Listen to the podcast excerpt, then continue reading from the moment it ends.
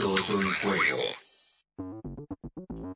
13 y 33 minutos en la República Argentina. Entramos a la última media hora de todo en juego en una jornada muy significativa, muy importante histórica para el fútbol femenino en la Argentina, Natalia Paola. Otra más, otra más, porque si hay algo que viene sucediendo, si me permite el gerundio, Santiago Pedro, es que el fútbol femenino casi sin querer queriendo está escribiendo capítulos y capítulos y capítulos y ojalá haya alguien sistematizándolo todo para que salga alguna vez esa enciclopedia del fútbol femenino que indefectiblemente la tiene que tener a ella, a la jugadora, a una de las jugadoras históricas, a una de las referentas, a una de las pioneras, hoy coordinadora de estudiantes y del fútbol femenino en estudiantes, y estoy hablando de Betía.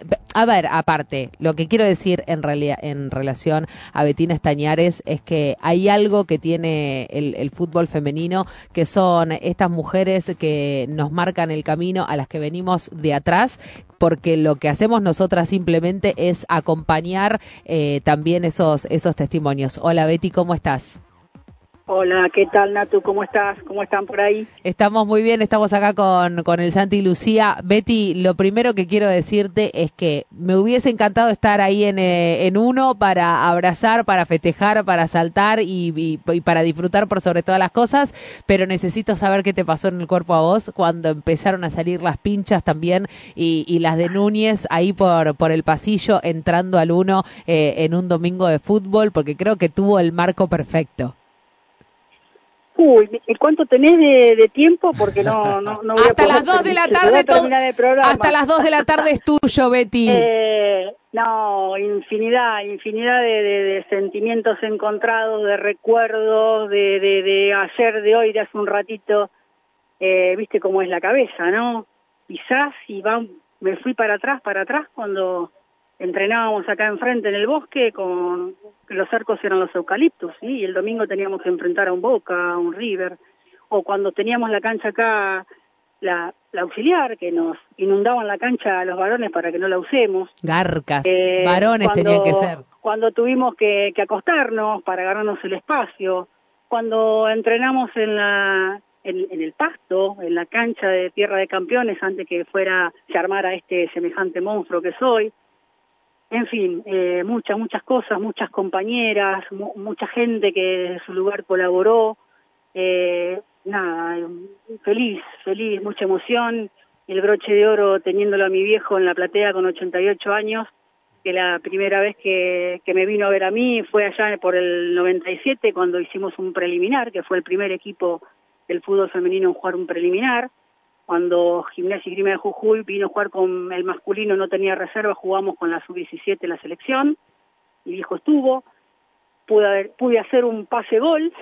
Una asistencia, estañar, muy bien. Una asistencia, y hoy verlo a mi viejo con 88 años que no conocía el estadio, ¿qué más te puedo pedir, Natu? No, nada. no, no quiero llorar. No, pero, nada, nada, eh. Es mucho, muy fuerte todo esto. Mi, mi compañera, mis pioneras, la, mis compañeras de fútbol, eh, se pusieron al pie del cañón y, estuvieron cobrando los bonos contribución, eh, las camilleras que eran son las, las boxeadoras del club, qué sé yo, el género dijo presente, se despertó. Betty, lo, lo nombras a, a tu viejo de 88 pirulos en el estadio y cuántos padres de las jugadoras que hoy estaban en, jugando en el campo de juego sí tuvieron esa chance de poder verlas, ¿no? Digo, porque eso también es el fútbol femenino, que, sí, que, que, las familias es, mirá, puedan acompañar.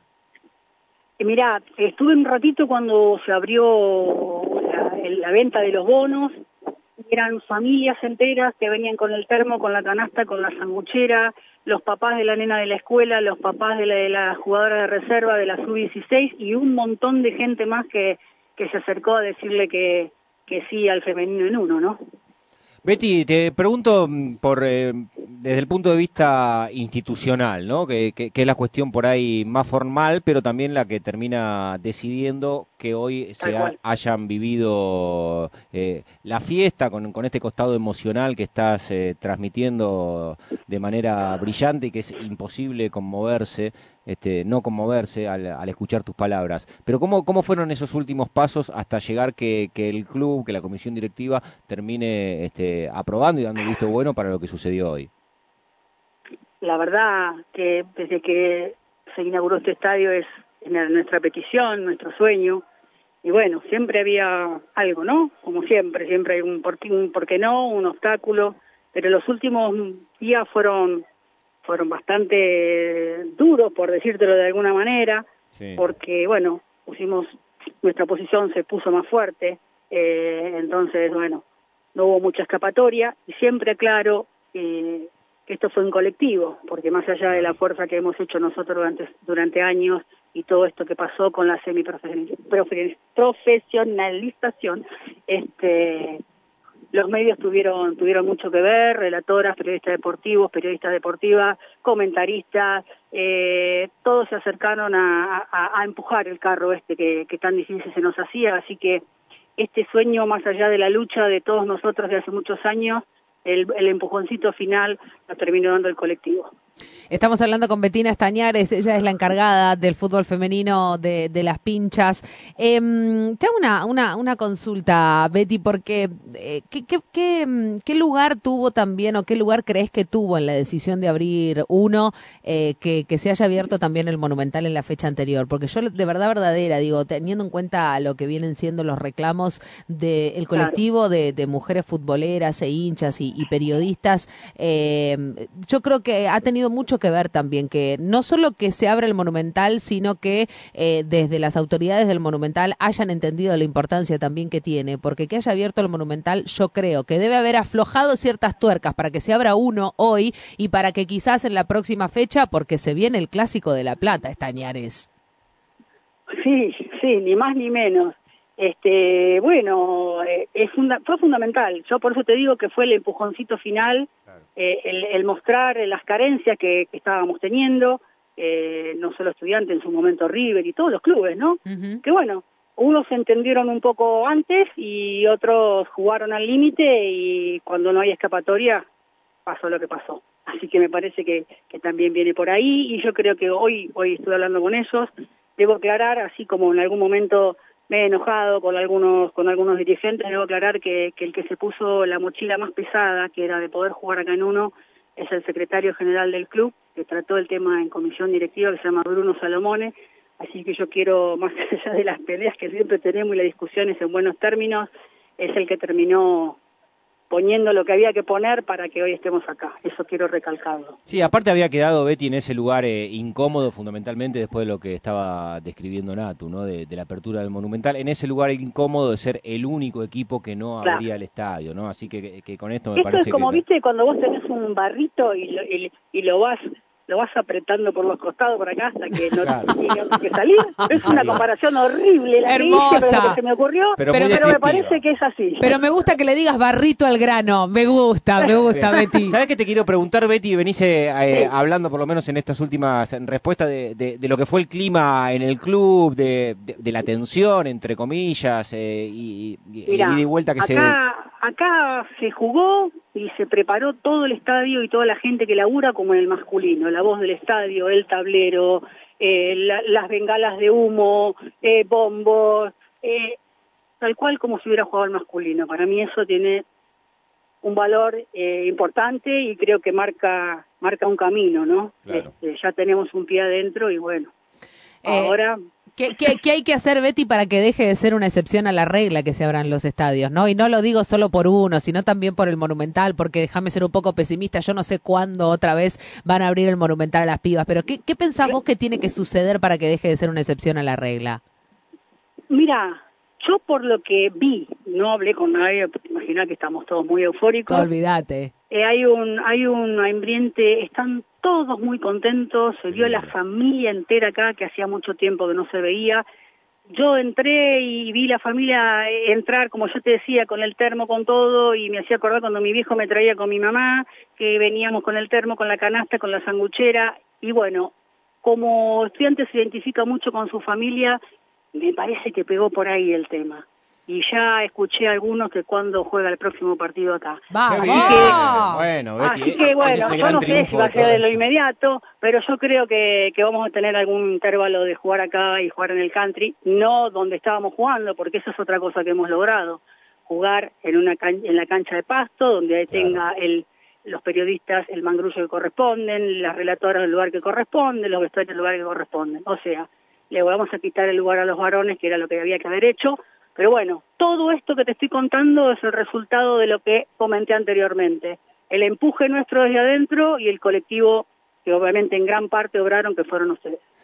Betty, te voy a hacer dos preguntas en una. Eh, recién estabas hablando de, las conversaciones que estuviste con ah, algunos miembros de la comisión directiva. Te quiero preguntar, eh, intuyo que sí, pero fundamentalmente, ¿qué te decían y cómo viste a las jugadoras de Estudiantes de La Plata antes del partido con River? Y después que nos hagas un poco de analista y que nos cuentes cómo fue el partido entre Estudiantes y River, porque nosotros estamos acá haciendo el programa y no lo vimos. Mira, la primera te voy a decir que estaban, lo primero que me preguntaste, las chicas estaban felices, estaban citadas a las nueve de la noche y cuarto y ya estaban acá, con eso te digo todo.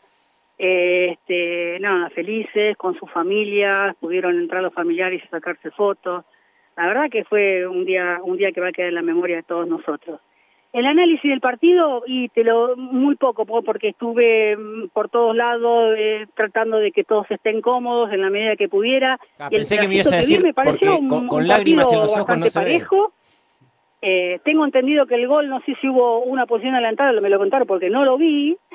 este, si no sé, algo pasó, pero me parece que fue un partido digno, ¿no? No, no, no se sacaron muchas ventajas, al bueno, el gol y, y nada, y tenerla a Daniela enfrente, poder haber charlado, eh, compañera de lucha, directora técnica de allá de Belgrano de Córdoba, nos dimos un abrazo, charlamos y estaba feliz. Este, y bueno, nada, esto es la familia del femenino, ¿no? Por eso la diferencia que yo siempre hago con el masculino. Acá más allá de la camiseta, termina el partido y estamos todos abrazados. Esa es la, la diferencia, te diría Betty, eh, abismal que tiene el, el femenino contra el, el, masculino y ojalá esa esencia no la pierda nunca. Betty, se viene el superclásico platense en la fecha que viene. Ayer hablábamos y hablaba yo con Franco, con el chino Bertera, el técnico de gimnasia, y le decía, che, ¿qué hay que hacer para que nos abran el bosque? Así que me parece que seguir presionando indefectiblemente y si es eso, bueno, eso nos sale, nos, nos sale bastante bien a nosotras, Betty.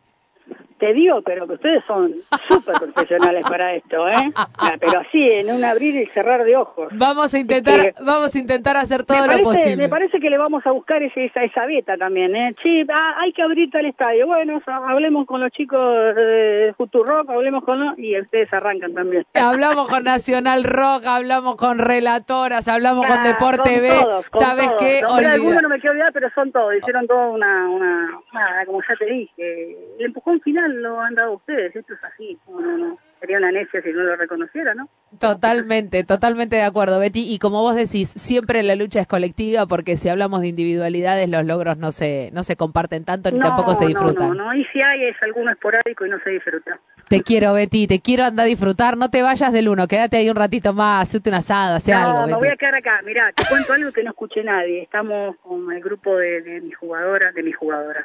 sí, algunas jugadoras hay el grupo de mis compañeras de aquella época, esas me vuelvo loca. por ella, y nos vamos a tomar una buena cervecita acá en el buffet del club. ¿Te das cuenta? Me gusta porque sos de las mías. A seguir disfrutando, Betty, te quiero mucho.